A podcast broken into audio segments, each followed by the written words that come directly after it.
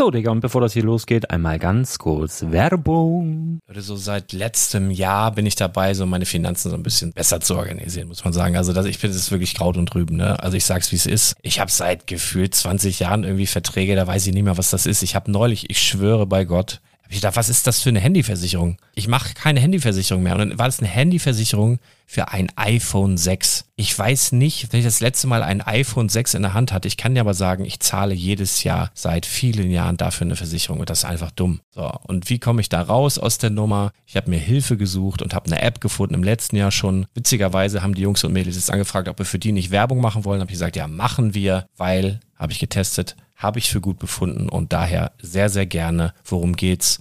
Finanzguru. Finanzguru ist erstmal eine kostenlose App. Die ist auch dauerhaft kostenlos. Es gibt dort so Plusfunktionen. Da kannst du dann für 2,99 Euro pro Monat das Ganze testen. Plusfunktionen sind zum Beispiel, also du hast so Features, kriegst so detaillierte Budgetanalysen, personalisierte Finanztipps, du behältst die Kontrolle über dein verfügbares Einkommen bis zum nächsten Gehaltseingang. Also das sieht in der Praxis so aus, du kannst deine ganzen Konten dort hinterlegen, es muss einmal so verknüpft werden, keine Ahnung, Sparkasse, Volksbank, du kannst aber sogar Kryptokonten hinterlegen, du kannst irgendwelche Aktien, falls du Aktiendepots hast, du kannst alles hinterlegen dort. Und diese App, gerade wenn es um so Sachen geht wie Gehalt oder so, macht auch so Forecasts so ein bisschen. Also die erinnert dich zum Beispiel auch dran, wenn jetzt eine neue Versicherung abbucht oder wenn die App denkt, dass da wieder was kommt, dann kannst du das überprüfen. Und wenn da irgendwas irgendwas aufploppt, also bevor es abbucht und da irgendwas aufploppt und du sagst, ah, das wollte ich aber nicht oder das wollte ich schon lange kündigen, dann kannst du in der App per Fingertipp sozusagen rechtssicher sogar dort Verträge kündigen.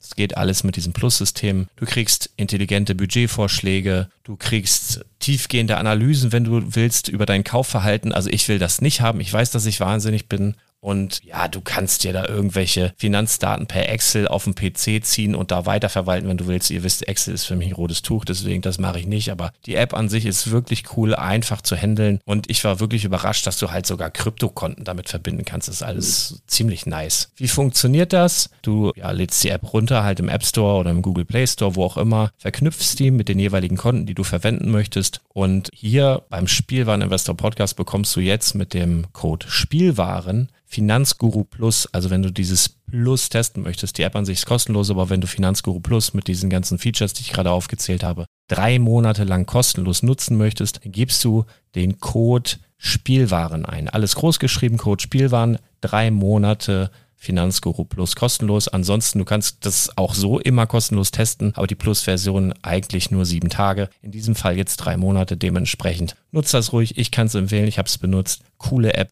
Und ja, mir bleibt nur zu sagen, räum deine Finanzen auf, da hast du mehr Spaß, kannst du mehr Lego kaufen. Hau rein. Wenn du das Ganze nochmal nachlesen möchtest, findest du die ganzen Infos dazu und den Link. Und natürlich wie immer in den Show Notes. Das war's mit der Werbung. Herzlich willkommen zum Spielwareninvestor Podcast. Deutschlands Nummer 1 zum Thema Toy Invest. Spielen reale Rendite mit Lego und Co. Hallo und herzlich willkommen zum Spielwareninvestor Podcast. Mein Name ist Patrick Schott, auch bekannt als Spieler Patrick und ihr hört es an meiner Stimme, es gibt wieder eine Episode aus dem Games Investment Bereich. Heute mit einer, wie ich finde, sehr, sehr schönen Premiere, nämlich der ersten Interview-Episode äh, aus dem Bereich Games. Und zwar habe ich Christian und Armin von retroplace.com gefragt, ob sie denn für ein Interview bereit wären. Dem haben sie zum Glück zugestimmt und stellen jetzt in der Podcast-Episode sowohl ihre eigene Videospielvita als auch ihr Projekt retroplace.com vor, das ähm, sie mittlerweile zu einer der größten Videospieldatenbanken weltweit gemacht haben und das sich auch langfristig als Konkurrent zu eBay, Amazon und Co. in Sachen Games-Verkauf und Ankauf äh, sozusagen durchschlagen soll. Ich hoffe, ihr habt genauso viel Spaß bei dem Interview ähm, beim Zuhören, wie ich es beim Durchführen hatte und wünsche euch mit der Episode ganz viel Spaß.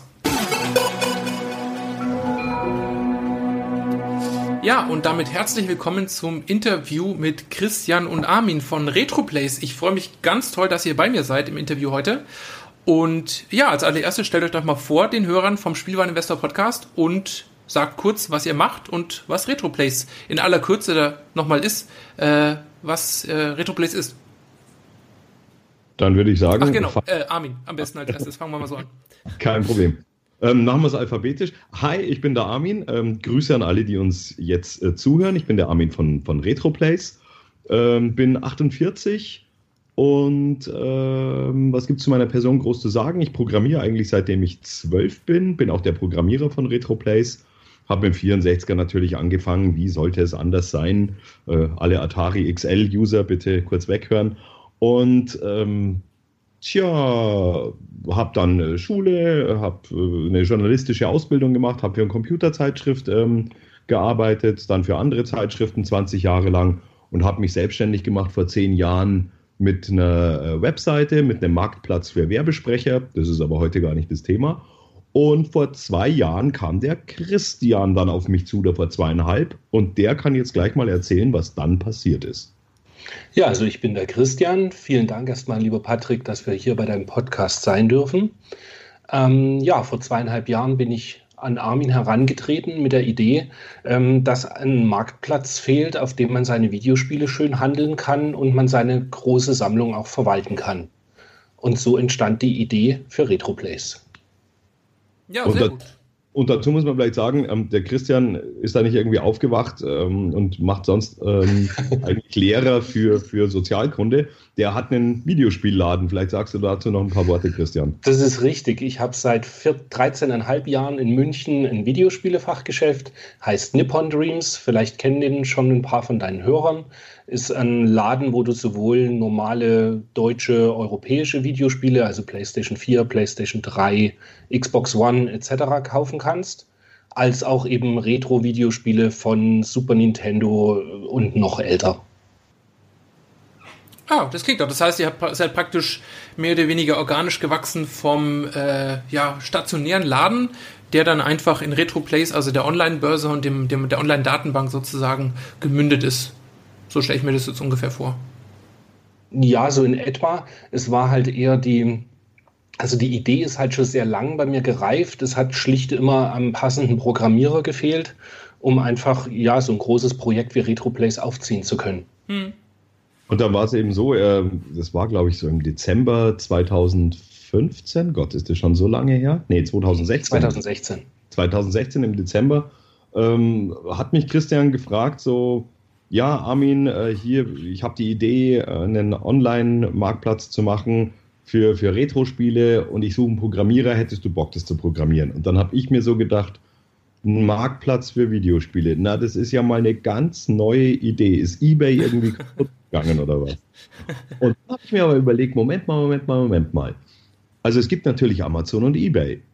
Und dann habe ich überlegt, gibt es aber einen dedizierten Marktplatz für Videospiele? Also nicht nur, wo ein Händler einfach seine Videospiele verkauft, sondern wo die, die User kaufen und verkaufen können, als Händler auftreten können, wie auch als Käufer. Und habe ich so überlegt und gedacht, nee, ich, ich kenne da eigentlich gar keinen, habe das ein bisschen recherchiert und bin drauf gekommen. Und man würde denken, dass es anders ist. Aber es gibt weltweit keinen international aufgestellten, dedizierten Marktplatz für äh, Computerspiele. Ist eigentlich unglaublich, weil das ist sowas ist ja eigentlich völlig naheliegend. Und dann habe ich gesagt, Christian, das ist, glaube ich, eine gute Idee. Das machen wir. Und am Anfang war es eben so geplant, dass es ein Marktplatz für Retro-Spiele ist. Hm. Daher auch der Name RetroPlace. Und als wir dann ähm, mit dem Marktplatz, also es, es, RetroPlace hat ja drei Sachen. Einerseits eine Datenbank, wo du über 130.000 Spiele drin findest, wo du die Informationen zu den Spielen findest.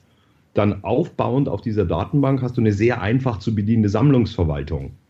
Und das lieben natürlich die Leute, wenn sie dann ihre Sammlung, also A, managen können und B, natürlich auch zeigen können, weil es auf RetroPlays sehr schön aussieht. Und dann eben der Marktplatz, das ist das dritte Standbein. Und als wir, ähm, wir hatten angefangen, erstmal die Sammlungsverwaltung zu integrieren, haben das den, den Leuten gegeben. Und da kamen schon so die ersten Stimmen, weil wir gesagt haben, wir definieren Retro als alles, was vor 2010 als Konsole oder ja, erschienen ist. Hm. Haben schon die ersten Leute gesagt, Mensch, ich habe auch eine PS3 und äh, ich habe auch eine PS4 und die würde ich auch gerne, ähm, würde meine Spiele da auch gerne sammeln. Da haben wir so gesagt, hm, okay, gut, also nehmen wir jetzt noch die, die PS3 mit rein. Und dann kamen die Leute und haben gesagt, ja, aber ich habe auch eine Xbox One und das würde ich auch gerne, ähm, würde ich auch gerne meine Spiele da. Ich will ja nicht auf zwei Plattformen unterwegs sein müssen, nur damit ich meine Spielesammlung äh, da verwalten kann. Und dann haben wir gesagt, okay, da machen wir jetzt folgendes. Du kannst, jeder User kann in seinen Einstellungen festlegen, ich will bitte nur das sehen ähm, oder nur die Spiele auf dem Marktplatz oder auf, in der Datenbank sehen, die für eine Konsole sind, die nicht jünger ist als XY Jahreszahl. Und jetzt kannst du einstellen, kannst sagen, hey, mich interessieren aber wirklich nur Konsolen, die bis 1990 erschienen sind. Dann stellst du das so ein und siehst nichts anderes auf Retroplays. Oder du sagst, hey, ich will alles sehen. Dann siehst du eben alles. Du siehst die neuen, Generation, äh, neuen Konsolenangebote, du siehst die alten. Und wir haben, glaube ich, so einen ganz guten, ganz guten Konsens gefunden. Mhm. Es, es, kommt sehr, sehr gut an. Und äh, jetzt, ja, ist das, äh, der, der, die, die Seite ist offiziell ähm, seit der Gamescom 2018 gestartet. Also das war unser, unsere Launch-Party sozusagen. Wir haben ein paar hunderttausend Leute eingeladen auf die Gamescom. Die kamen ja auch. nee, und ähm, seitdem ähm, erfreut es sich wirklich großer Beliebtheit. Wir haben derzeit aber noch sehr, sehr wenig Marketing und Werbung gemacht, haben aber trotzdem zum Beispiel die User, die jetzt auf der Webseite sind, die haben schon über 100.000 Spiele in ihren Sammlungen gepflegt. Also das ist schon mal ein richtiges Brett. Das ist schon also nicht, Zahl, ja. nicht, nicht, einer hat da jetzt 100.000 Spiele. Äh, es sind natürlich viele, viele User. Hm. Aber wir sehen zum Beispiel, dass im Schnitt ähm, pro Sammlung sind 100 Spiele drin. Das zeigt schon mal, also da gibt es ein paar richtige Hochkaliber. Ich glaube, unser, unser größter hat äh, knapp 4000 Spiele in seiner Sammlung. Klar, es gibt noch größere Sammlungen, aber es braucht ja auch ein bisschen, bis man das mal alles einpflegt. Und der hat sich auch schon beschwert, dass er noch locker zweieinhalbtausend Spiele hat, die er noch nicht eingetragen hat.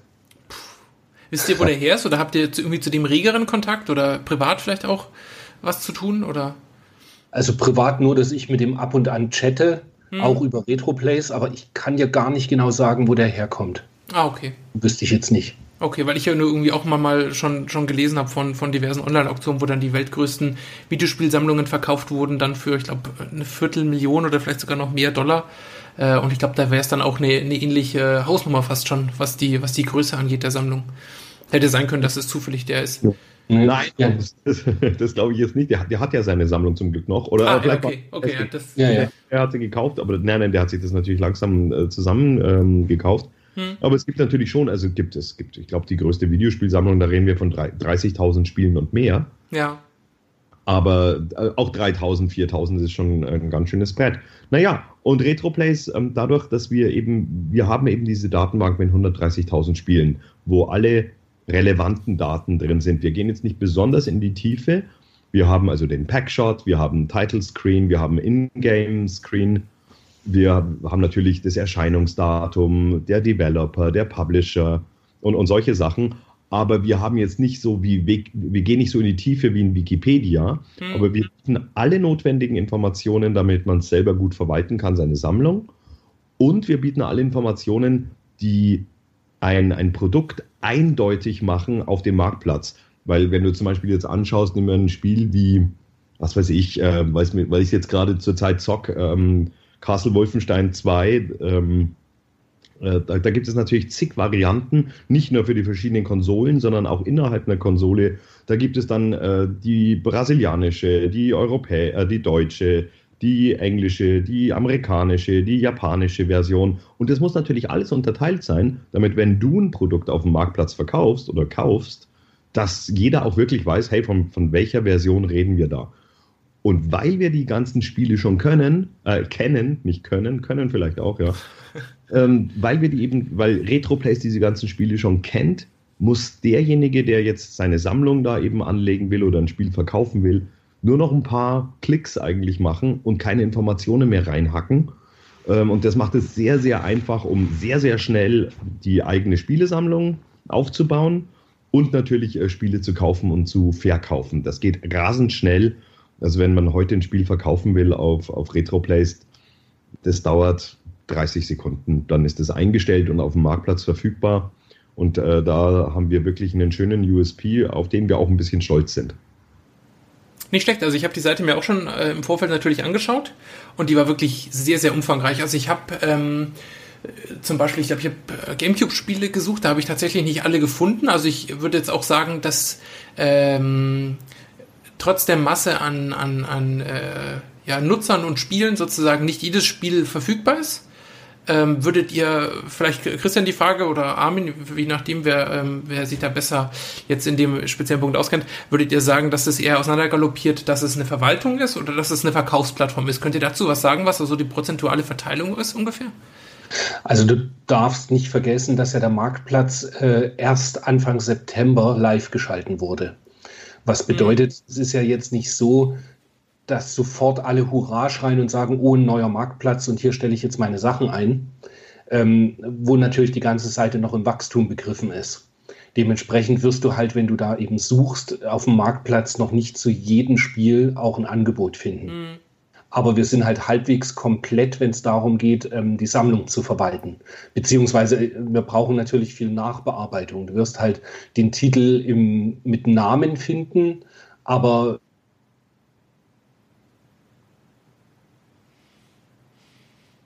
Oh, jetzt höre ich. Da ist die Verbindung vom Christian, glaube ich, weg, ja. Ja. Ich weiß Hallo. nicht, komm, mal schauen, ob er wiederkommt, ja. ja. Hört ihr mich noch? Jetzt? Ja, jetzt wieder. Ja. Hört ihr mich wieder? Oh. Ja.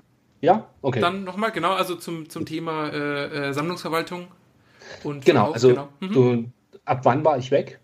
Du warst weg, du wolltest sagen, ähm, dass wir äh, das äh, auf dem Marktplatz finden, haben wir natürlich noch nicht alle Spiele. Okay, das kam noch. Genau, okay. Genau, ja. und, und dann eben bei der Sammlungsverwaltung, du wirst halt rein vom Titel, wirst du die Spiele in der Regel schon, ich würde mal sagen, zu 85, 90 Prozent alles finden. Mhm was du halt, was oftmals fehlt, sind halt gerne noch Barcodes oder eben die Disk-ID oder ein Packshot, dass mhm. eben so Sachen fehlen.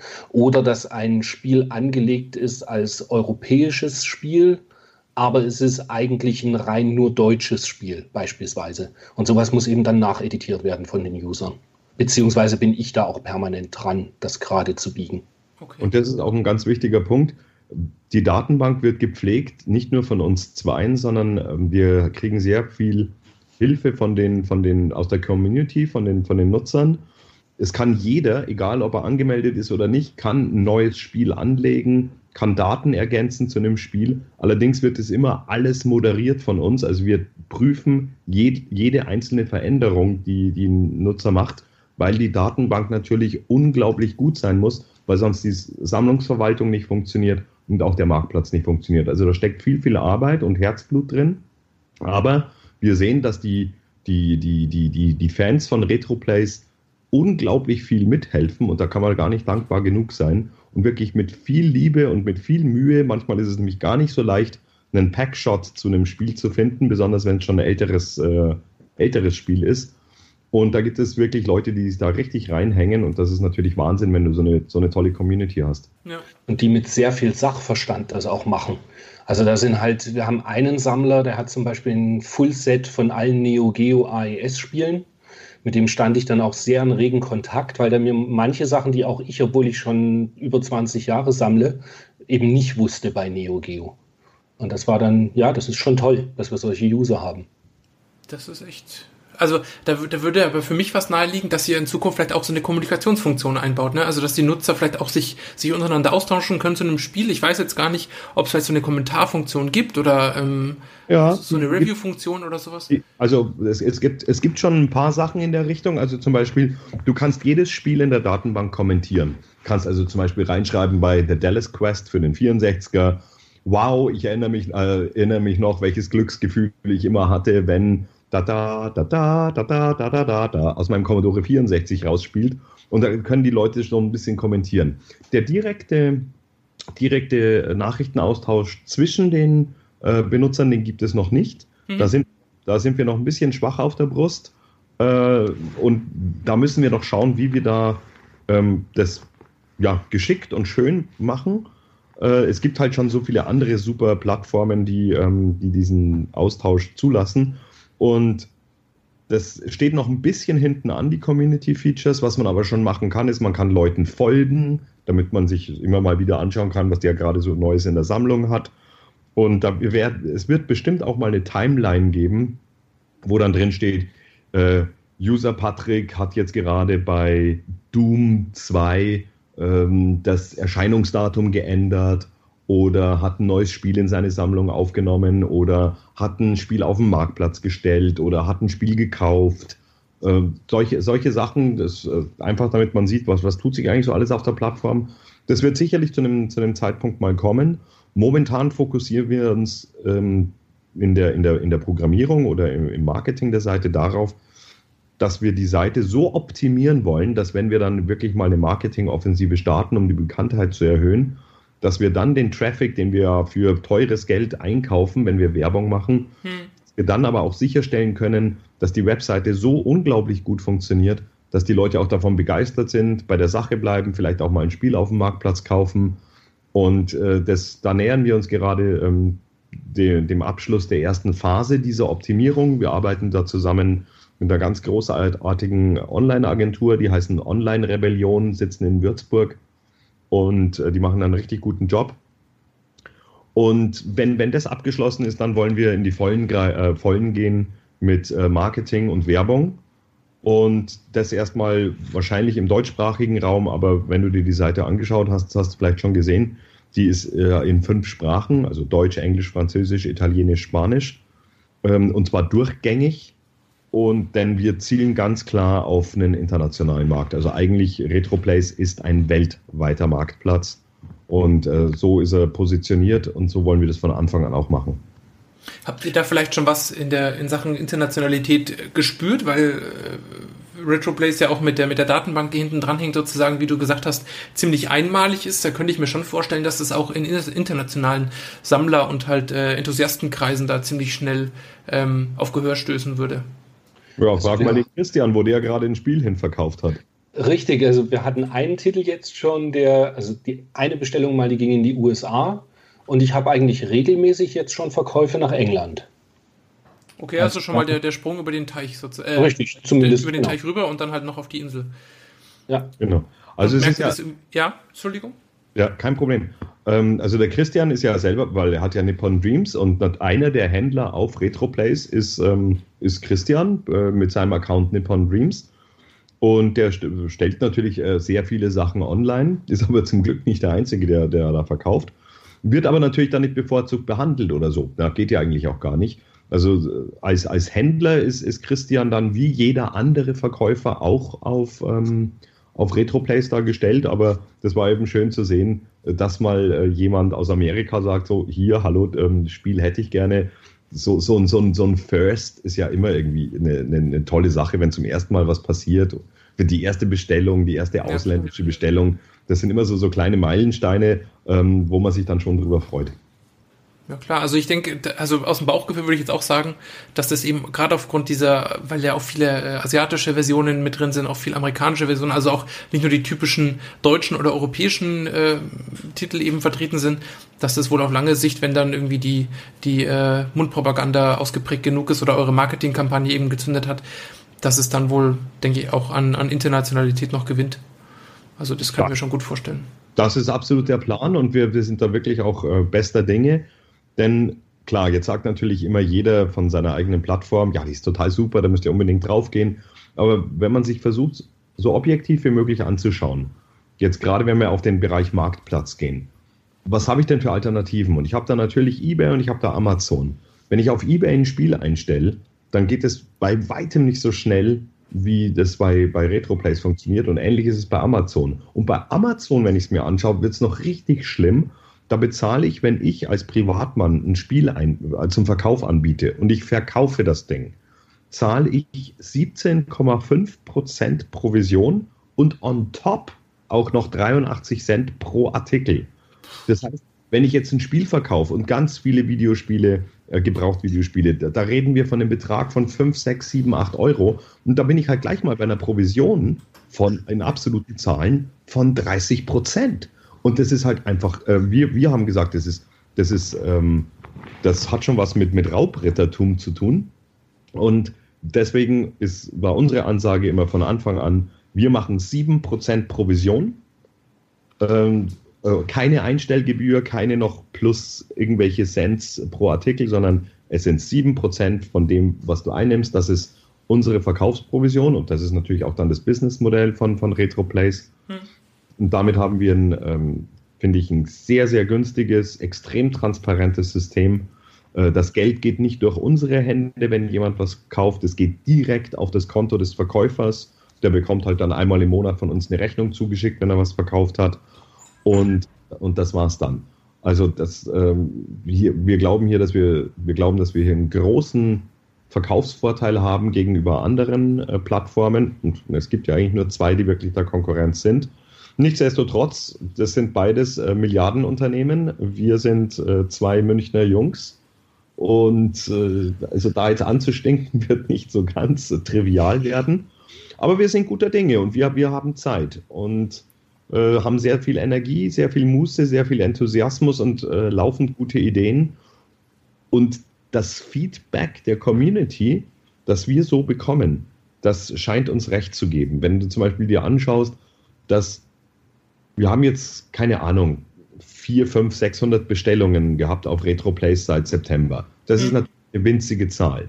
Interessant ist aber dabei, sind zwei Punkte. Das erste, wir haben noch keinen einzigen Beschwerdefall gehabt, dass A, was jetzt nicht mit der Webseite geklappt hätte, oder B, mit dem Käufer oder Verkäufer nicht geklappt hätte. Und das Zweite, und das macht wirklich viel Mut, wer einmal auf RetroPlays was gekauft hat, das werden alles Wiederholungstäter. Also wenn, wenn einmal gekauft, dann kaufen die Leute immer wieder. Das können wir jetzt schon sehen. Und das gibt uns ein, zumindest mal dahingehend gutes Gefühl, dass wir sagen, okay, anscheinend so wie die Plattform aufgebaut ist, so wie das, die ganzen Prozesse ablaufen, scheinen die Leute das zu mögen und äh, finden das gut. Das Einzige, was uns jetzt noch fehlt, und wir haben da bis jetzt noch nicht wirklich viel gemacht, ist natürlich der Bekanntheitsgrad. Uns kennt kein Mensch, so muss man es wirklich sagen, oder kaum ein Mensch. Aber das werden wir ändern und das ist jetzt die nächste große Aufgabe eigentlich.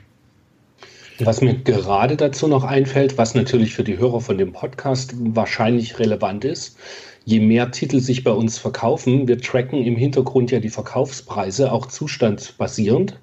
Wird es also über kurz oder lang dann eben Graphen geben, die eine Preisentwicklung der Spiele zeigen?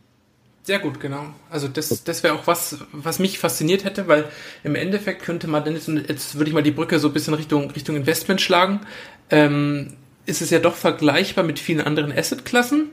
Ähm, sei es jetzt meinetwegen Aktienverläufe. Also ich, ich würde da jetzt als, als, als organische Entwicklung so sehen, dass ich äh, Tagesverläufe oder tagesaktuelle Preise zu den Videospielen sehe sozusagen und dann vielleicht so ein bisschen in Richtung Daytrading und Spekulation sagen kann, ja, jetzt kaufe ich mir mal ähm, Luigi's Mansion für den, für den Gamecube meinetwegen und spekuliert darauf, dass äh, die nächsten Monate, Jahre da kein Remake mehr kommt oder das nicht digital zu bekommen ist und dass die Preise da steigen. Und ich denke, da ist so ein Graph, also ein bisschen auch die Annäherung an, an, an, an Börsengeschäfte oder andere, andere Klassen, ähm, sehr faszinierend und auch würde das Ganze auch äh, unter dem Hinblick ähm, der, des Investments auch ein bisschen vorantreiben, weil die Leute dann auch vielleicht ein bisschen mehr Interesse daran hätten, äh, darauf zu spekulieren, sich mit dem Thema zu befassen, das auch als Assetklasse wahrzunehmen. Also das wäre auch eine Frage gewesen, ob ihr das äh, in Zukunft einbauen wollt und das hast du mhm. jetzt ja schon vorweggenommen. Ziemlich, also, ja. ja, im Hintergrund läuft das sogar auch schon, aber das ja, ist eben es, in der Tat, es, es läuft ja so, also wir, wir, wir, wir, wir merken uns natürlich, ähm, zu welchem Preis welches Spiel in welchem Zustand verkauft worden ist. Jetzt äh, so zum Thema Daytraden, also da, das, das, ich glaube nicht, dass jetzt ein, ich sage jetzt mal Mario Kart 300 Mal pro Tag gekauft oder ver, also verkauft wird.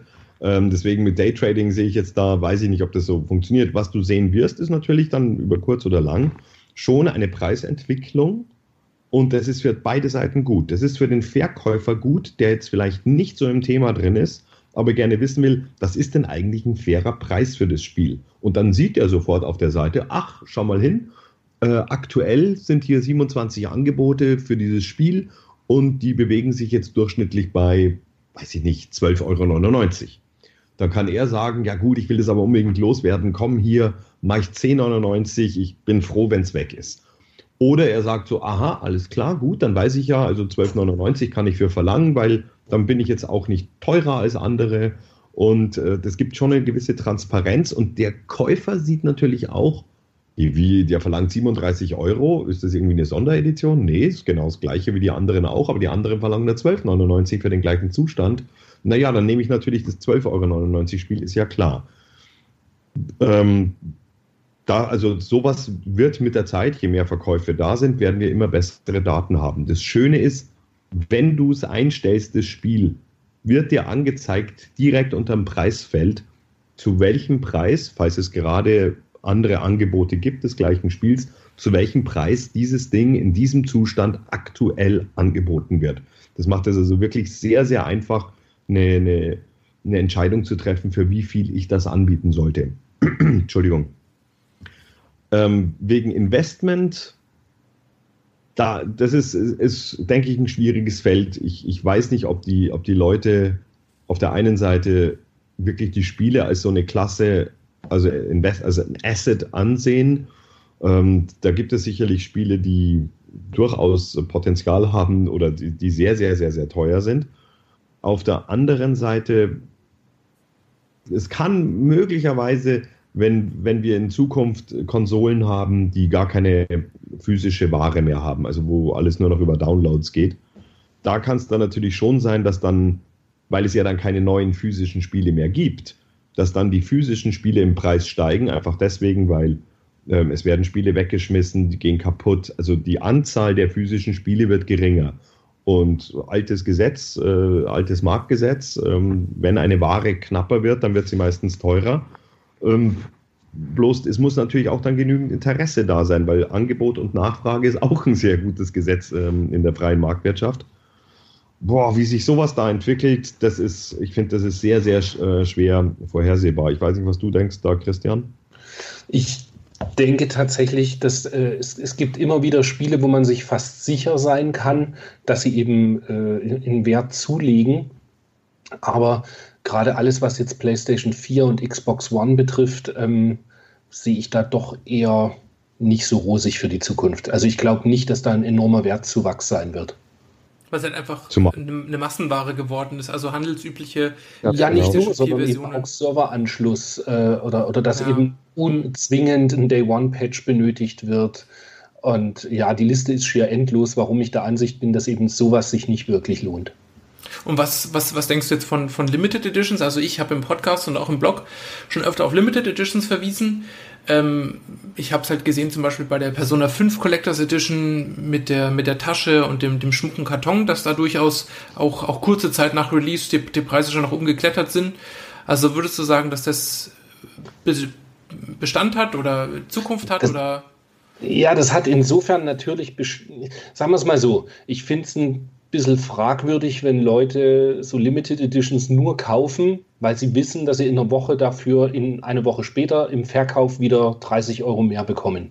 Hm. Weil du tatsächlich eigentlich damit den wirklichen Sammler halt übergehst. Und der hm. Sammler ist gezwungen, herzugehen und dann einfach überhöhte Preise zahlen zu müssen, weil eben jemand anders äh, fuchsiger war und es halt billig eingekauft hat, um seinen Reibach damit zu machen. Also ich finde immer so, gerade bei Limited Editions ist das halt schon auffällig. Weil das mache ich als Händler ja. ja. auch nicht. Weißt du, ich könnte als Händler jetzt die Limited Editions kaufen und sage einfach all meinen Kunden, sorry, kriege ich nicht, habe sie hinten im Lager liegen und verkaufe sie einfach 14 Tage später für den doppelten Preis. Ja. Ja, es war auch damals was mit dem, mit dem Super Nintendo Mini passiert ist. Richtig. Da waren ja die, die Bestände innerhalb von, von Augenblicken. Also ich weiß noch, das hat irgendwie zehn Minuten gedauert oder so, bis der, der gesamte Amazon-Bestand gefühlt weg war. Mhm. Ähm, und das dann im, im, großen Stil, also wirklich auch äh, zur, zur konkreten Beeinflussung des Marktes zu machen, ähm, ja, finde ich auch fragwürdig.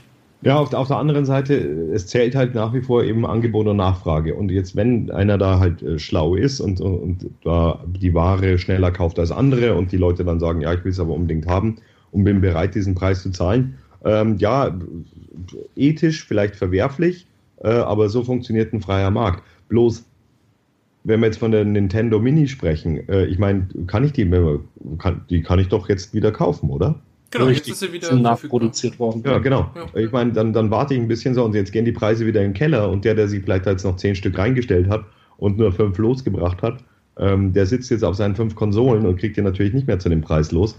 Also es, es, sind, es muss halt immer dann auch schauen, brauche ich es jetzt sofort unbedingt oder kann ich noch ein bisschen warten, bis die zweite Auflage kommt. Erinnert mich an eine große Diskussion bei mir im Laden, als das Gerät halt ganz normal für 79 Euro zu haben war.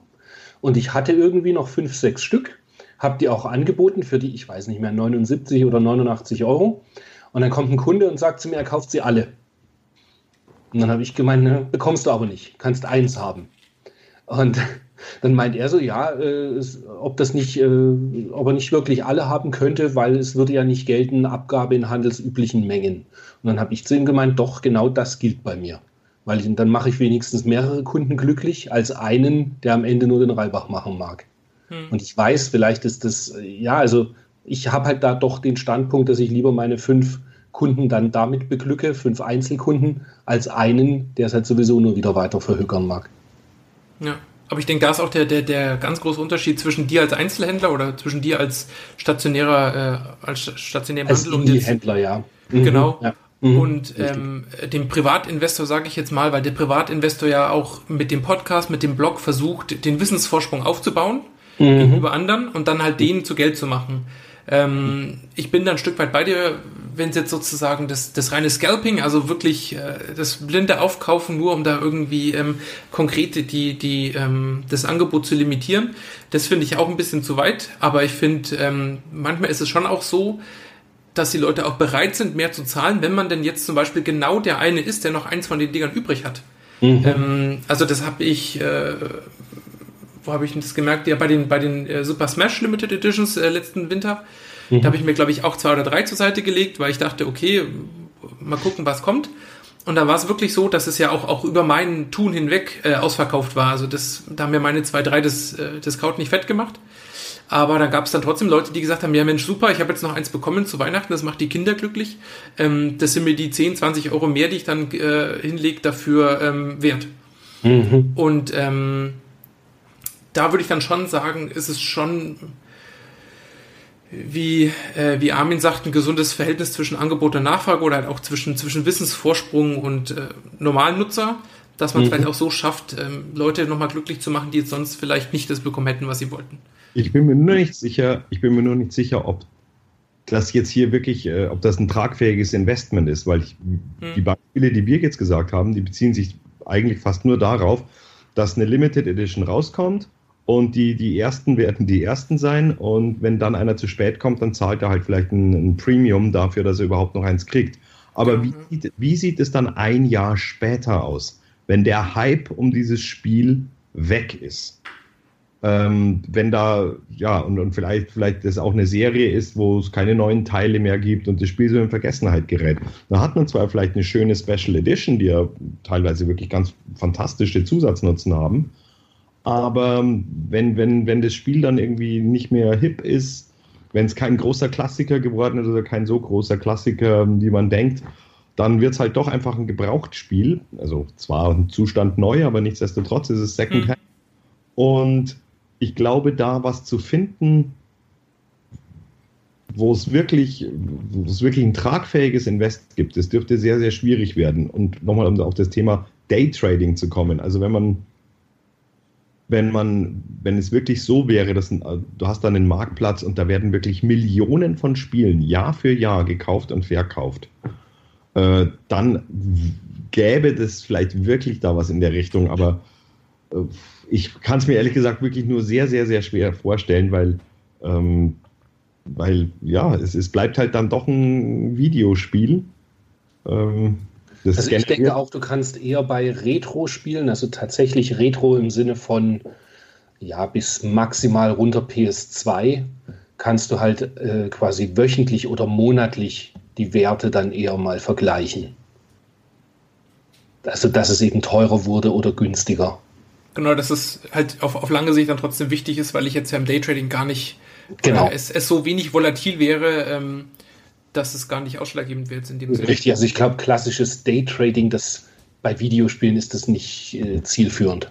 Hm. Ich sehe das vielleicht noch eher so was wie bei äh, Magic the Gathering, vielleicht wenn da wirklich äh, viel, viel gekauft und verkauft wird. Und aber, äh, und vielleicht ist das auch das bessere Beispiel, wo man es festmachen kann. Also, ähm, weil ihr habt ja auf, auf eurer Seite, glaube ich, auch, da habt ihr auch Magic äh, als Thema, oder? Genau, ja, ja. ja.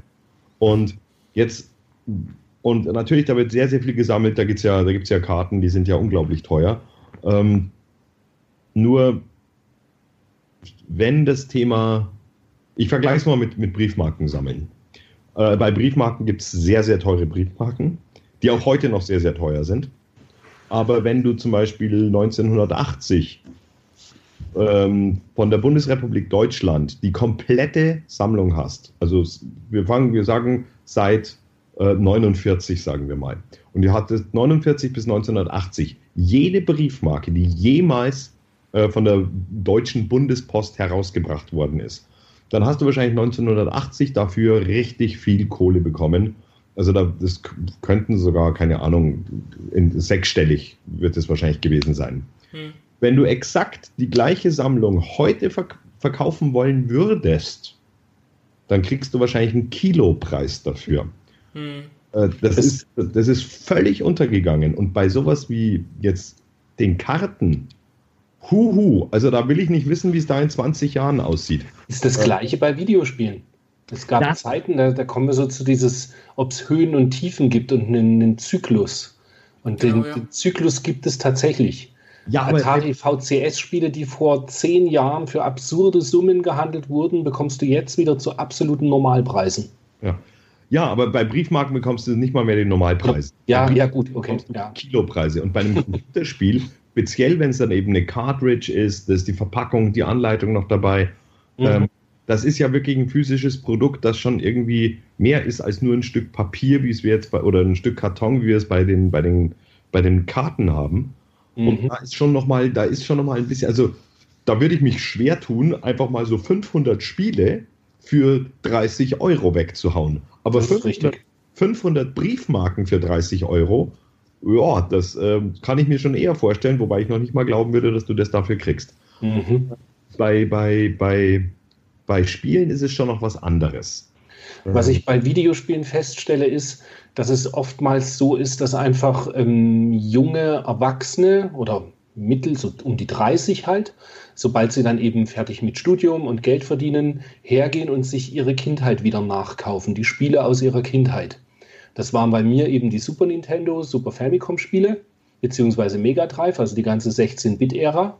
Und jetzt ist es eher bei den äh, so Nintendo 64, PlayStation 2, teilweise Dreamcast, GameCube, dass das eben gerade ein bisschen Hoch erlebt. Genau, also das, ich, äh, was, was, was ich dazu noch sagen wollte, auch war, ich ähm, habe vor 15 Jahren irgendwie auch schon, hat man ja auch schon irgendwie Super Nintendo-Spiele dann mal reinschnuppern wollen, weil man ja auch gehört hatte, okay, ähm, Super Metroid oder Link to the Past oder sowas sind, sind Must-Haves. Und da erinnere ich mich auch noch, dass die auf Flohmärkten halt auch ganz normal für 10, 12 Euro verkauft wurden. Also wie halt alte gebrauchte Spiele halt, meinetwegen heute PS3-Spiele. Und gerade in Super Metroid oder sowas ja dann 50, 60 Euro mittlerweile wert ist, was einem damals halt hinterhergeworfen wurde. Und auch bei, bei Nintendo 64 fällt es auch wirklich auf, meinetwegen jetzt Paper Mario oder ähm, was ist noch so ein gutes N64-Beispiel? Conquer's Bad for a Day. Ja, genau, genau, Conquer's Bad for a Day. Ähm, dass das halt auch wirklich Sachen sind, wie du schon sagst, Christian, dass das immer so ein bisschen, und das ist bei Lego übrigens ganz genauso, dass das immer so ein bisschen diese Nostalgiewelle hat. Mhm. Und deswegen, also ich sehe gerade auch immer diese Neuauflagen. Also ich, ich hätte jetzt auch eigentlich, wenn die Technik besser gewesen wäre, die, die PlayStation Classic als so einen typischen, ähm, äh, ja, so ein typisches Zugpferd gesehen. Mhm. Wo halt dann, wenn irgendwie mal die Produktion eingestellt wird ähm, und man sich da welche zur Seite gelegt hat, dass es dann ab, dass es dann ziemlich abzieht. Also solche Sachen würde ich dann schon sagen, wenn sie gerade mit, mit Nostalgie zu tun haben und so ein bisschen diese wohligen Gefühle von früher, dass man da schon öfter mal ähm, mit, mit Wertsteigerungen rechnen kann, ja.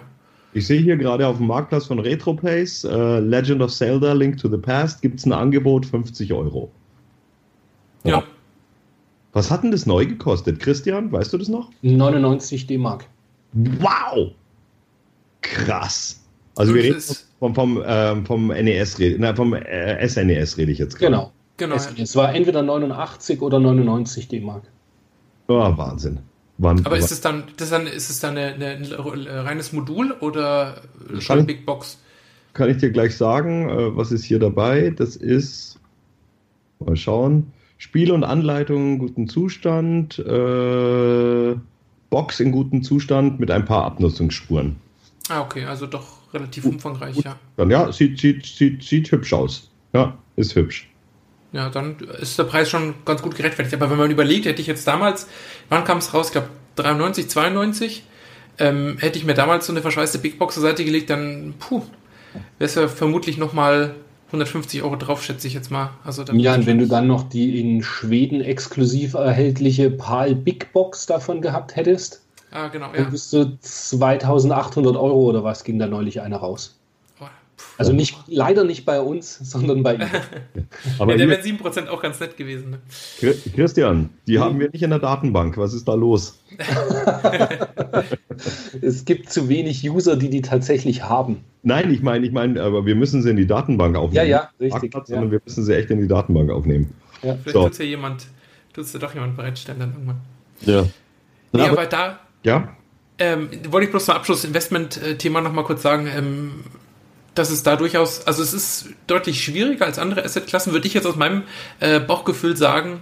Aber wenn man da so ein bisschen ähm, Auge für hat, also es macht zumindest auch eine Menge Spaß und man kann zumindest auch, ähm, ja, durchaus mal einen guten Treffer landen, sage ich jetzt mal. Ja, klar. Das steht außer Frage. Das ist ja quasi auch mein tägliches Geschäft. Und äh, gerade jetzt, es ging ja durch, ähm, durch YouTube wo dieser Amerikaner, jetzt weiß ich nicht genau, Michigan, wo der herkam, der hat ähm, in den alten Spielekisten von seinem Bruder ein Modul gefunden. Das war ein ähm, World Championship Modul von, von Nintendo. Ähm, ich weiß nicht ganz genau, wie es hieß. Weißt du das, Christian? Ja, heißt das nicht nur Nintendo World Championship? Ja, ich glaube schon. Ich glaube, genau. ich glaube schon. Ich glaube auch. Und, und, das, das haben halt nur die, die, die Finalisten bekommen, ähm, die es da bei der Weltmeisterschaft eben ins Finale geschafft haben. Und der hat das für 23.000 äh, US-Dollar jetzt äh, verkaufen können. Da, das sind natürlich dann so, so, so Highlights, aber sowas wird halt einmal im Jahr, hörst du so eine Geschichte. Das sind keine Spiele, die die ganze Zeit gehandelt werden. Also wer das mal hat, wenn das ein Sammler kauft, der gibt es wahrscheinlich nie wieder her. Und ich weiß gar nicht, ob das bei dem echten Sammler so ist, hey, in 50 Jahren verschnallt sich das für 100.000 ähm, Dollar. Der will das einfach haben, weil der, ähm, ja, weil der diese Spiele sammelt und vielleicht sich sogar darauf spezialisiert, nur diese ganz seltenen, abstrusen ähm, Versionen äh, da zu sammeln. Aber ich glaube, die wenigsten Sammler gehen auf so ein Invest. Aber gut, wenige Leute denken an Invest, wenn sie Computerspiele oder Videospiele hören. Ähm, vielleicht würde sich das ändern, wenn äh, man mehr Aufmerksamkeit auf das Thema lenken würde. Aber diffizil, denke ich, ist es. Ja. Aber da denke ich auch d'accord mit, ja. Also ich glaube auch, dass wenn jetzt zum Beispiel Retroplays da mehr Prominenz hätte, dass es dann vielleicht auch mehr in Richtung, Richtung Investmentwahrnehmung gehen würde tatsächlich. Ich wollte euch jetzt noch fragen, ähm, weil wir jetzt eigentlich von den Fragen hier relativ viel abgehakt haben. Ähm, habt ihr irgendwie Erfahrung gehabt mit einem Spiel, das ihr irgendwie durch Zufall mal wiedergefunden hattet, also was du gerade erzählt hast, Armin, ähm, was, wo ihr ein besonders gutes Investment gemacht habt, aktiv oder passiv oder absichtlich, unabsichtlich? Christian, vielleicht bei dir im Laden, was ist denn der, der, das wertvollste Spiel, das du sozusagen beherbergst? Also eine Geschichte gibt's. Ähm, ich hatte einen Kunden, der hat in seinem Keller 30 boxte Super Nintendo Spiele gefunden. Alle in quasi wie Neuzustand. Da waren auch ganz reguläre Titel dabei, so Batman Begins und ähm, Super Mario World, Yoshi Island etc. Und auch ein Mega Man X3 PAL-Version. Uh, hm. In tatsächlich Neuzustand. Dann habe ich das, also ich habe das ganz regulär alles angekauft. Kunde war mehr als zufrieden, weil er gedacht hat, dass er nicht mal ein Drittel von dem Geld von mir bekommt. Ähm, dann habe ich das circa sechs Wochen im Laden stehen gehabt für Verkaufspreis 1400 Euro und es wollte niemand kaufen. Und dann habe ich gedacht, es war so November, machst ein paar Fotos davon, da gab es Retroplays noch nicht, machst ein paar Fotos davon und stellst es ab einen Euro auf Ebay. Und dann ging das auf eBay für 2420 Euro weg. Und das war natürlich, ähm, ja, das ist, glaube ich, auch das, eines der teuersten Spiele, mit die ich verkauft habe. Ich habe ah, ein sehr teures noch, das war ein Prototyp mal. Das ging für 4, 4 oder 4.500. Das war ein PC Engine Prototypspiel. Aber, Aber das ist wahrscheinlich einfach Ja.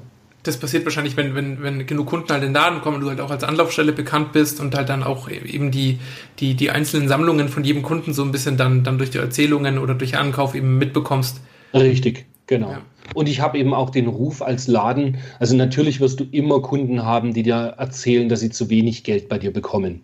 Aber Mhm. in der Regel sagen die Kunden schon, dass sie eben gerade bei den Retro-Sachen, die sie eigentlich nur irgendwie weghaben wollten, ähm, sagen, dass sie nie damit gerechnet hätten, dass sie da so viel Geld bekommen. Also, alle Also- Zuhörer zu Christian nach München, zu Nippon Dreams und dann die, die Retro-Konsolen abliefern. Ja, genau. Äh, Armin, bei dir hast du irgendwie eine Geschichte oder ein besonderes Investment mal getätigt? Ich bin, ich bin jetzt gerade auch gerade so am Überlegen, aber ich glaube, also das, das, äh, das, ja, das kann man noch nicht mal als Investment bezeichnen. Als äh, der Atari Jaguar rausgekommen ist äh, in den USA, war ich gerade kurz nach dem La äh, Launch von dem Ding in den USA und habe mir das da geholt. Und das hat in Deutschland noch kein Mensch. Ich glaube, da hätte ich wahrscheinlich damals richtig was dafür gekriegt. Und ich glaube, zu meiner großen Schande muss ich gestehen, dass ich das irgendwann mal in einem Anfall von Wahn, wo ich wieder mal meine Wohnung sozusagen leer räumen wollte, und habe ich allen möglichen Zeug auf Ebay ver verkauft. Und ich weiß nicht mehr, was ich dafür gekriegt habe, 50 Euro oder so.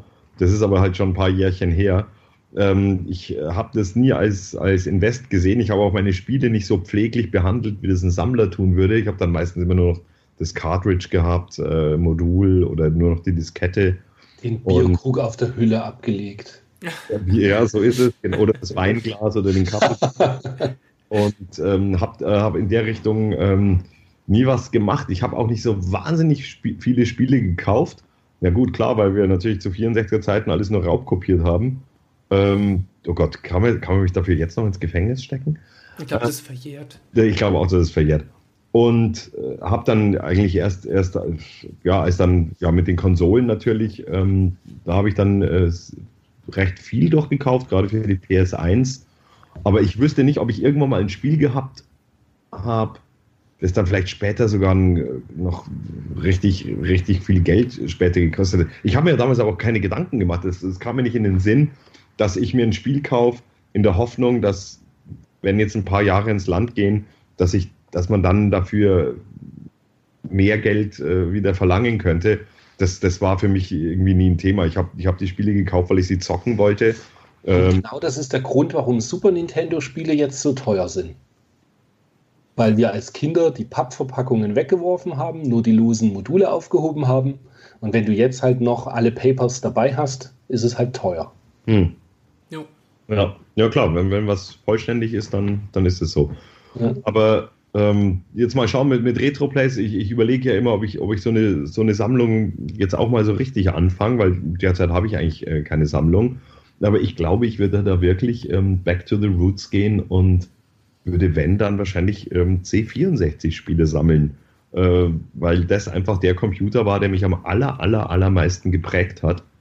Und da nochmal so richtig hier Diskette rein, ratatatatata, äh, Spiel laden und dann starten, das äh, stelle ich mir äh, einfach, äh, ja, das hat für mich noch ein bisschen mehr Sex, als wenn ich jetzt irgendwo ein Cartridge in eine, in eine, in eine NES reinstecke. Um Gottes Willen, alle NES-Fans, NES ist eine großartige Konsole, bloß gefühlsmäßig, gefühlsmäßig, ich, ich verbinde einfach viel mehr Gefühl mit dem, mit dem, mit dem 64er ähm, als jetzt mit äh, später mit den, mit den Konsolen. Das ist, ich bin halt wahrscheinlich einfach zu alt. Ähm, Wobei es beim C64 natürlich bitter wird. Da äh, Ja. sterben tatsächlich die Disketten ja, schneller als die fliegen mittlerweile. ist das wirklich so? Gehen die jetzt Ja. alle kaputt? Ja, ich habe es von einem Sammler jetzt wieder gehört erst. Der hat irgendwie anderthalb tausend Disketten verkauft. Alle auch äh, gut trocken gelagert und so weiter. Und trotzdem hat er gemeint, über 30 Prozent liefen halt nicht mehr. Ja, weil das, irgendwann ist halt dann das äh, Magnetisieren dann auch weg. Mhm. Und ähm, ja. Wir reden halt von 35 Jahre alten Spielen. Mhm. Gut. Ja, das wird ja auch nochmal bei den, bei, den, bei den aktuellen Discs, also PlayStation 1-Titel, habe ich ja immer schon ein bisschen die Befürchtung, was damit dann in den nächsten Jahren passiert, genau. Also ob die dann einfach komplett unbrauchbar werden oder. oh, du meinst, weil die bei die CDs ja auch kaputt gehen. Genau, ich glaube, die haben so eine Halbwertszeit von 50 Jahren. Ich meine, Ja. gut, da haben wir noch ein bisschen hin. Das Ja. hängt, glaube ich, auch mit der, mit, der, mit der Qualität der Pressung zusammen. Mhm, richtig. Ähm, aber da habe ich immer schon ein bisschen Muffe. Also, Ja, ich, aber ich, ich weiß ehrlich gesagt gar nicht, äh, also wenn braucht es dazu Licht, damit die kaputt gehen? Also braucht es irgendwie UV-Strahlung oder Sonnenlicht oder sonstiges oder gehen die einfach so kaputt? Ich glaube, es ist tatsächlich so, ein- nennt sich Disk Rot, was bedeutet, dass du einfach kleine Lufteinschlüsse wohl hast in dieser, ich meine, Silber-Quecksilberschicht und die da aufgedampft ist und die dann eben anfangen zu rosten, tatsächlich. Oh, das ist nicht gut. Ja, also alles, äh, alles endlich, jede Sammlung, die man anfängt und jedes Investment. ja zum Beispiel Dreamcast-Spiele gehen auch ganz, ganz viele kaputt. Das waren ja diese GD-ROMs, also die Größe von einer CD, aber so gepresst, dass ein Gigabyte drauf gepasst hat. Und Mhm. da gibt es schon einige, die nicht mehr funktionieren. Ja, da habe ich zum Glück meine, meine ganzen Spiele, die ich jetzt noch hatte, habe ich letzten Winter, letzten Herbst abgestoßen. Da bin ich ja froh, dass die noch liefen und ich da jetzt nicht das, das Problem mit habe, sozusagen. Ja, aber das ist natürlich schon bitter. Also wenn man dann, ähm, weil äh, um, um das alles zu erhalten, ähm, geht natürlich dann nur noch die Emulation, die auch absolut ihre Berechtigung hat, die Emulatoren. Ähm, aber ja, für die, für die Sammler ist es natürlich dann. Äh, Katastrophe, ja. Mhm. wobei, wobei, wenn es einer nur, nur ich glaube, die Cartridges halten aber eigentlich ganz gut, oder? Schon, ja. Also ich habe ganz wenig defekte Cartridges gehabt. Ja, Wobei es ich mir auch so geht, also ich sammle Disk-Spiele ganz normal für Dreamcast und PC Engine und so weiter. Aber ich spiele sehr viel dann eben äh, direkt von diesen SD-Karten-Mods. Also bedeutet, ich habe halt die Originalspiele im Schrank stehen und spiele aber eben von einer SD-Karte die Spiele trotzdem auf der Original-Hardware. Ah, okay. Ganz schöne Erfindung in den letzten Jahren, dass es das halt gibt. Ja, und das darfst du ganz legal, weil du hast ja das Originalspiel im Schrank. Zum Beispiel, genau. Bei C64 gibt es das auch. Gibt es auch SD-Karten-Loader mittlerweile, ähm, dass du eben weiterhin die Images vom C64 spielen kannst, aber ohne die Problematik mit den Disketten. Ja, ja. So kann man es wenigstens noch ein bisschen in die Zukunft retten, ja, weil das wäre auch Richtig. schade, wenn jetzt irgendwie Spiele nicht mehr neu digital rausgebracht werden, weil der, der Hersteller oder der Publisher irgendwie pleite gegangen ist und man das dann nie wieder spielen könnte, weil es dann im, im Discrot verschwunden ist sozusagen. Ja, und man muss ja auch realistisch bleiben. Ganz ehrlich, ich würde für ein äh, Mega Man X3 keine zweieinhalbtausend Euro zahlen. Ja, Also ist so ein bisschen, ja, irgendwo hört es dann eben auch auf. Beziehungsweise, gut, ich würde sowieso dann eher Rockman X3 kaufen, weil da kriegst du die Boxed-Variante noch für um die 100 Euro aus Japan. Und es ist am Ende das gleiche Spiel, sogar mit einem schöneren Cover und halt weit günstiger. Ja, es hat äh, lustigerweise wie bei allen anderen äh, Sachen hat es immer den Wert, äh, den irgendjemand beimisst, ne? Also Richtig, ja. das ist halt immer das, das Kuriose so ein bisschen. Es geht ja manchmal nicht ums Spiel an und für sich wirklich, Mhm. sondern halt ums Drumherum, die Packung, das Prestige, das zu haben, Mhm. etc. Also das ist ja schon kurios eigentlich ein bisschen. Wobei Ja, ich halt Spiel- finde, wenn du für ein Spiel zweieinhalbtausend Euro ausgibst, dann ist auch schon irgendwo das, denke ich zumindest, irgendwo das Ende der Fahnenstange erreicht. Ja, das Also das so, wird, ja. geht vielleicht noch 100 Euro hin oder her, lass es 200 Euro sein, aber ich glaube jetzt nicht, dass du deinen Invest da verdoppeln kannst und einfach in fünf Jahren Mega Man X3 für 5000 Euro verkaufen kannst. Ja, das stimmt. Also so einen klassischen Zinseszins oder, oder eine eigene Wertschöpfung gibt's ja nicht, ja. Ja. Das stimmt. Das stimmt. Einen gewissen Werterhalt vielleicht. Wobei ich habe auch schon äh, Rendering Ranger verkauft für Super Famicom. Das ist auf, ich glaube, 2000 Stück limitiert gewesen von Manfred Trenz, dem Erfinder von Terrican. Der hat einen, einen Titel noch rausgebracht in Japan, exklusiv für Super Famicom. Technisch super toll. Habe ich für 200 Euro gekauft, für 250 verkauft. Habe noch gedacht, ach, hast du was dran verdient. Mittlerweile findest du es, glaube ich, nicht mehr für unter 2000 Euro. Also, so ist es halt. Ja, wenn man es vorher gewusst hätte, ne, dann Ja, hätte man natürlich den ganzen Bestand leer gekauft und Ja. aber so ist es halt im Leben, ja. Das stimmt. Ja, also zum Abschluss hätte ich jetzt natürlich euch noch äh, die allerwichtigste Frage gestellt, beziehungsweise die drei wichtigsten Fragen. Ähm, was sind eure Lieblingsspiele? Äh, was spielt ihr im Moment? Und was war euer erstes Spiel? Christian, vielleicht, äh, wenn Ja, du. ich fange gerne an. ja, Ähm, eines meiner ersten Spiele war auf dem DDR-Computer, auf dem KC85, meine ich. Ähm, das Spiel Mazox. Das gab es auch auf dem Spektrum und wurde halt in der DDR nachprogrammiert. Und das war so eines meiner ersten Computerspiele, die ich spielen konnte. Danach ging es halt weiter mit Game Boy und Super Nintendo direkt nach der Wende. Ähm, gerade spiele ich ähm, Spriggan auf PC Engine CD-ROM. Das hat, ist ein Shoot'em Up mit sieben Leveln und ich stehe vom letzten Endgegner. Und obwohl ich kein Leben bis zu dem verloren habe, noch neun Leben oder zehn habe, am letzten Endboss verkacke ich alles. Den schaffe ich einfach gerade nicht. Ähm, was war das dritte noch? Lieblingsspiele? Äh, genau, Lieblingsspiel, ja. Ähm, bei mir ist, tja, alles, was kracht und irgendwie arcadig ist. Also ich mag so Sachen wie halt Super Probotector, Super Contra, Mhm. Ähm, ja, es muss einfach krachen an allen Ecken und Enden und gerne in 16-Bit-Pixel-Optik. Also Super Nintendo ist dann wahrscheinlich. Ja, genau und, und auch so Arcade-Games aus der Zeit und Saturn 32-Bit-Sachen. Aber wenn es Pixel-Look ist, bin ich äh, sehr hoch erfreut immer.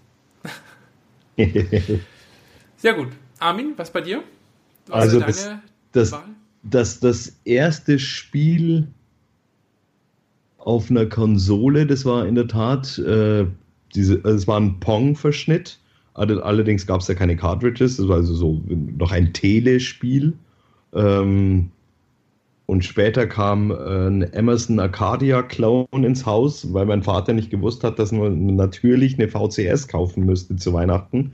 Und der ist aber zur Metro reinmarschiert und hat dann einen Mr. Altus ähm, uns hingestellt. Und das war eben so, so ein Emerson Arcadia ähm, Clone.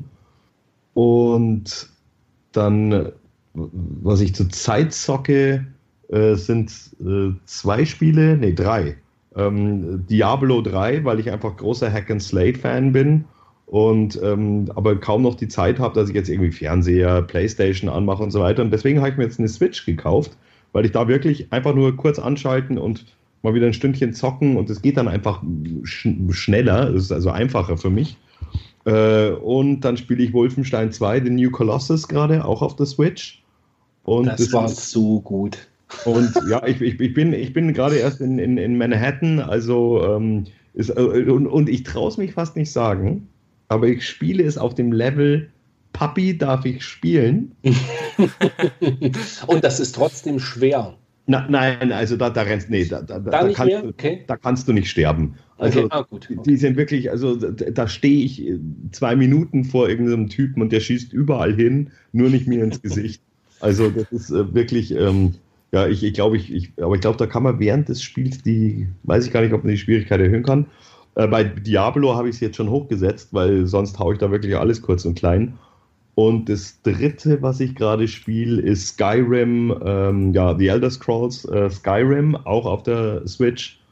Und da verzweifle ich jedes Mal, weil ich einfach, weil es so groß ist, so viel ist und ich weiß gar nicht, wo ich jetzt als nächstes hinrennen soll. Ähm, und ja, aber es macht mir alle drei sehr viel Spaß. Allerdings mein ewiger Favorit als, als ähm, Videospiel, das ich viele, viele, viele wenn nicht sogar viele hundert Stunden gespielt habe. Ähm, Elite ähm, für den 64er, äh, also hier Dave Brabham und Ian Bell. Äh, das hat mir immer unglaublich gut gefallen. Und das könnte ich heute noch zocken. Ich hätte immer noch Spaß dran, auch wenn die Grafik natürlich heute also nicht mehr äh, richtig up to date ist. Aber das hat mir äh, immer wahnsinnig gut gefallen. Nicht schlecht. Also äh, da merkt man natürlich wieder ein bisschen die, den, den Generationsunterschied, sage ich jetzt mal, von den Konsolen her, dass, dass ihr dann schon auf den, auf den ersten PC-Engines und halt auf den ersten äh, Heimcomputern gespielt habt und ich dann erst mit dem, mit dem Super Nintendo oder eigentlich dem NES äh, eher so durchgestartet bin. Habe jetzt leider von, von, von vielen, die ihr erwähnt habt, noch nichts selber spielen können, gerade die, die Retro-Titel. Aber äh, vielleicht komme ich ja irgendwann dazu, die nachzuholen noch. Ja, wo ich mich ja. auch freue, weil es wirklich ähm, äh, es gibt nämlich noch ein Spiel, das mir jetzt ähm, äh, super gefallen hat, und das war eben Link's Awakening. Und das, ah, ja. das mhm. kommt ja jetzt für die Switch in einem Remake raus. Stimmt. Wo ähm, das, der, der Trailer ja sehr vielversprechend aussieht. Und da freue ich mich drauf, das hole ich mir wirklich wahrscheinlich am Erscheinungstag, weil das will ich dann mal wieder zocken. Das hat mir damals auch äh, sehr, sehr gut gefallen. Nee, ich habe es mir letztens wieder für die Virtual Console geholt, da war es auch sehr schön. Das alte Feeling nochmal. Ja. Christian, ja? Patrick, du kannst ja einfach bei mir auf meine Sammlung mal klicken, wenn dir langweilig ist. Und alles, was du unter Super Nintendo, Mega Drive und PC Engine findest, sind tatsächlich alles sehr gute Spiele, weil ich mhm. habe meine Sammlung irgendwann mal extrem ausgedünnt. und habe nur noch die Sachen behalten, die ich halt unbedingt wirklich äh, für spielbar halte. Also ich habe hab jahrelang halt auf Fullset manche Sachen gesammelt, beziehungsweise Shoot'em Up Fullset, eben für Mega Drive, dass man jedes japanische Ballerspiel hat. Und irgendwann habe ich mich vor mein Regal gestellt oder die Regale und habe dann bin dann so durchgegangen und habe gedacht, was davon ist wirklich so gut, dass du es unbedingt behalten wollen möchtest und sind auch noch Exklusivtitel auf der jeweiligen Konsole. Und da bleibt dann gar nicht mehr so viel übrig und dementsprechend ist es ein ganzes Stück weniger geworden. Ja, aber so gehe ich auch vor, ja, dass ich ja. tatsächlich nur die behalte, wo ich weiß, die würde ich jetzt nochmal spielen oder die fasse mhm. ich nochmal an und den Rest, ja. den schmeiße ich dann meistens raus. Es war halt auch, im Laden ist es halt manchmal komisch, weißt du, du hast Kundschaft, die fragt dich dann, ob du Spiel XY da hast und dann denkst du so, na, du hast es jetzt im Laden gerade nicht, aber du hast es halt zu Hause im Regal stehen und hast es seit drei Jahren nicht angefasst. Da bin ich dann halt so hergegangen, dass ich dann den Kunden gesagt habe, du, ich habe es gerade nicht da, aber ich kann es dir zum Morgen mitbringen. Ja, das ist der Anreiz natürlich da, auch die, die Sammlung ein bisschen zu reduzieren, wenn du abwägen ja. kannst zwischen, habe ich es gespielt, spiele ich es nochmal und ein Kunde möchte es haben. Ja. Richtig.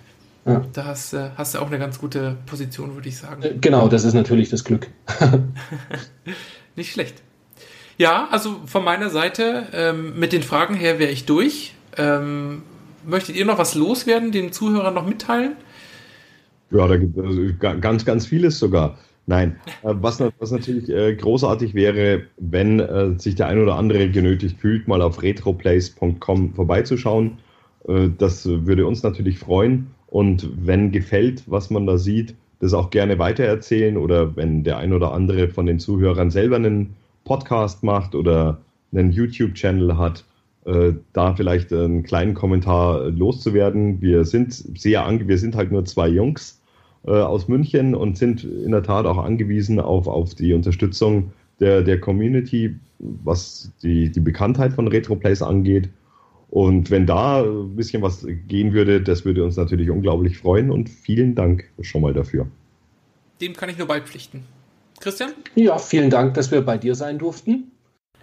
Ja, und von meiner Seite auch nochmal ganz herzlichen Dank an euch beide, Christian und Armin, ähm, dass ihr für das Gespräch äh, Zeit hattet, dass ihr Lust hattet und dass ihr dabei wart.